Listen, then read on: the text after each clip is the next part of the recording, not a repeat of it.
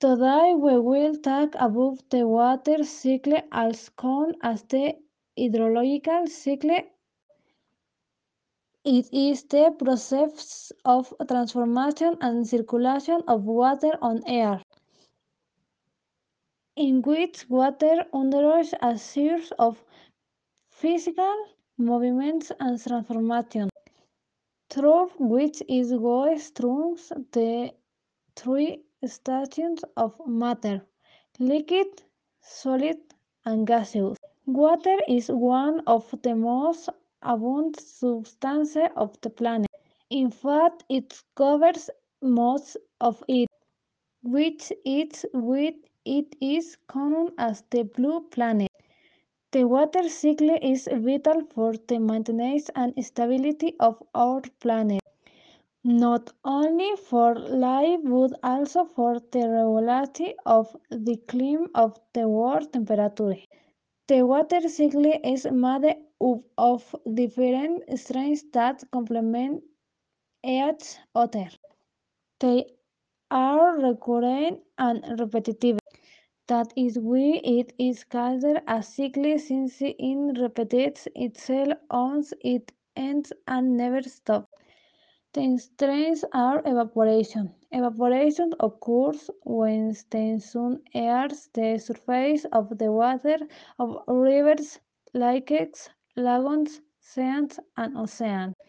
Living things as contributors to the evaporation process through respiration in the case of plants and stewing in the case of animals. The water for the its temperature then becomes vapor and rises to the atmosphere where it will place the next phase, condensation. During this phase, the water vapor condensation. During this phase, the water vapor that has risen to the atmosphere thanks to evaporation. The water in the atmosphere travels enormous distances, spreading with the winds in different directions.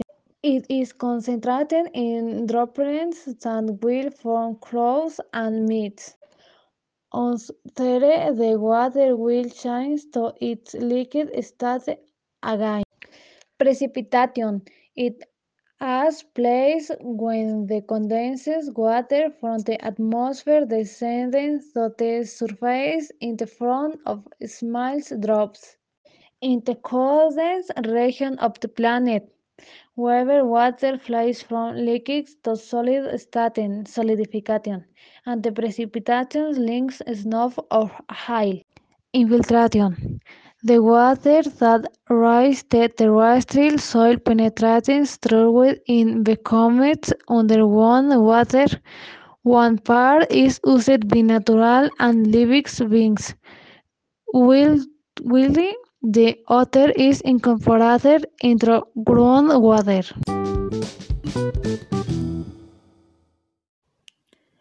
Runoff.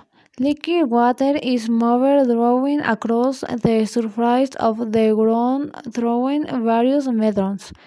Runoff is capable of generating erosion and transporting sediments. That was the water cycle, a process that repeats every time it ends. Tarwal al, my name is Ana Paola Diaz Hernandez from Grove 4.1.